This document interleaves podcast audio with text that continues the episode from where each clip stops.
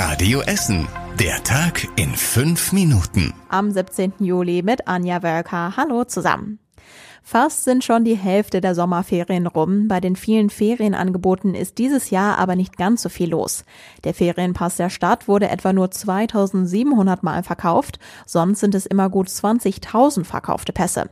Das ist deutlich weniger als sonst. Die Stadt sagt, die Pässe gab es in diesem Jahr erst sehr spät und dann auch nur online. Bei vielen Ferienangeboten gibt es noch freie Plätze. Beim Bürgertreff in Überruhr können die Kids Showtanz lernen. Die Ehrenamtagentur gibt kostenlos Nachhilfe. In der Palme 7 in Altenessen wird gebastelt. In der Kreativwerkstatt in Werden gibt's einen Filzworkshop und bei den Ruhrabenteuern in Überruhr und Stehle kann man selbst ein Floß bauen und Kanu fahren. Ihr merkt, es gibt viele Möglichkeiten und es kommen auch immer wieder neue Angebote dazu, sagt die. Stadt. Die werden dann direkt online veröffentlicht. Wie geht es an den Schulen in Essen dann nach den Sommerferien weiter? Das NRW-Schulministerium will, dass jeder Schüler Zugang zu einem Laptop oder einem Tablet hat. Dafür gibt es fast 180 Millionen Euro Förderung. Die Geräte gehen an die Schulen, die geben sie dann in die Schüler weiter, die zu Hause keinen Laptop haben. Bei uns in Essen arbeitet die Stadt schon an einem Konzept, wie viele Tablets und Laptops noch gebraucht werden. Wir haben mit dem Schulleiter der Elsa Brandström Realschule in Bergerhausen gesprochen, der von einem Laptop-Programm eher wenig hält. Er fragt sich zum Beispiel, wer kaputte Geräte repariert. Vom Schulministerium würde er lieber genaue Ideen hören, wie die Schule nach den Ferien weitergehen soll.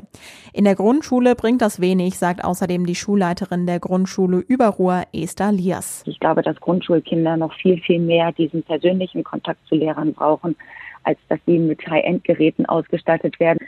Also deswegen ist bei mir die Beruhigung, ähm, an der Stelle eher ja, verhalten. Laptops für alle, das wird zum Schulstart des neuen Schuljahrs wohl auch eher knapp.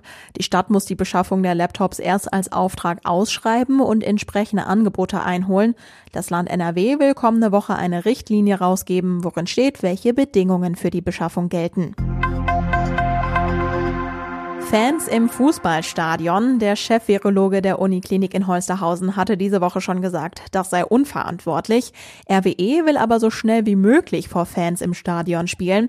Gerade arbeitet der Verein an einem Konzept gemeinsam mit dem Stadionbetreiber. Details zum Konzept gibt es noch nicht. RWE sagt aber, wir wollen Corona-kompatibel so viele Menschen wie möglich ins Stadion holen. Das fertige Konzept geht dann an das Gesundheitsamt zur Prüfung. Das entscheidet dann, ob wieder Fans ins Stadion in Berge-Borbeck dürfen. Die neue Saison startet Anfang September. Viele gefährliche Bäume in unserer Stadt müssen gefällt werden. Erst letzte Woche hatte die Stadt eine Liste mit 50 solcher Bäume rausgegeben. In den nächsten Tagen sollen noch einmal 40 weitere Bäume gefällt werden. Denn die Bäume sind krank oder schon abgestorben und könnten damit plötzlich umfallen. Einer dieser Bäume stand zum Beispiel auf dem Schulhof der Goethe-Schule in Bredeney. 90 Jahre stand der Baum, musste dann aber weg, weil er starken Pilzbefall hatte. Dazu kommen zum Beispiel zwei Kirschbäume an der Böhmer Heide in Altenessen und zwei Mehlbeeren an der Schlatterstraße in Kettwig. Nach dem positiven Corona-Fall in einer Kita im Südostviertel sind jetzt die Testergebnisse da. Ein Kind war an dem Virus erkrankt. Die Stadt hat deshalb 14 weitere Kinder aus der Kita und drei Geschwisterkinder getestet.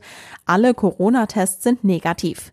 Trotzdem muss die gesamte Kita-Gruppe des Kindes zu Hause bleiben. Bei ihnen wurde 14 Tage häusliche Quarantäne angeordnet. Die Kita war trotz des Corona-Falls in den letzten Tagen offen. Jetzt hat die Kita aber auch einige Wochen ferienfrei. Und was war überregional regional wichtig? Bei Karstadt Kaufhof müssen sechs weitere Läden doch nicht schließen. Unter anderem bleiben Läden in Bielefeld, Berlin und Nürnberg geöffnet. Die Vermieter verzichten dafür auf Geld. Damit müssen nun 50 Läden schließen, bisher auch alle bei uns in Essen. Deutsche Behörden kommen in Zukunft nicht mehr so leicht an unsere Daten. Das hat das Bundesverfassungsgericht beschlossen. Bisher reichte eine Ordnungswidrigkeit, dann konnten Polizei, Bundeskriminalamt oder Nachrichtendienste bestimmte Daten abfragen.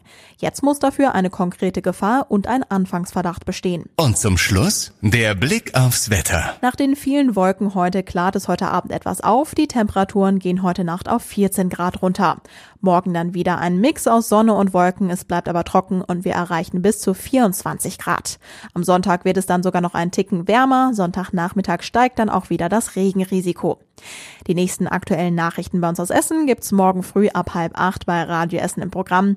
Euch einen tollen Freitagabend und ein schönes Wochenende. Das war der Tag in fünf Minuten. Diesen und alle weiteren Radio Essen Podcasts findet ihr auf radioessen.de und überall da, es Podcasts gibt.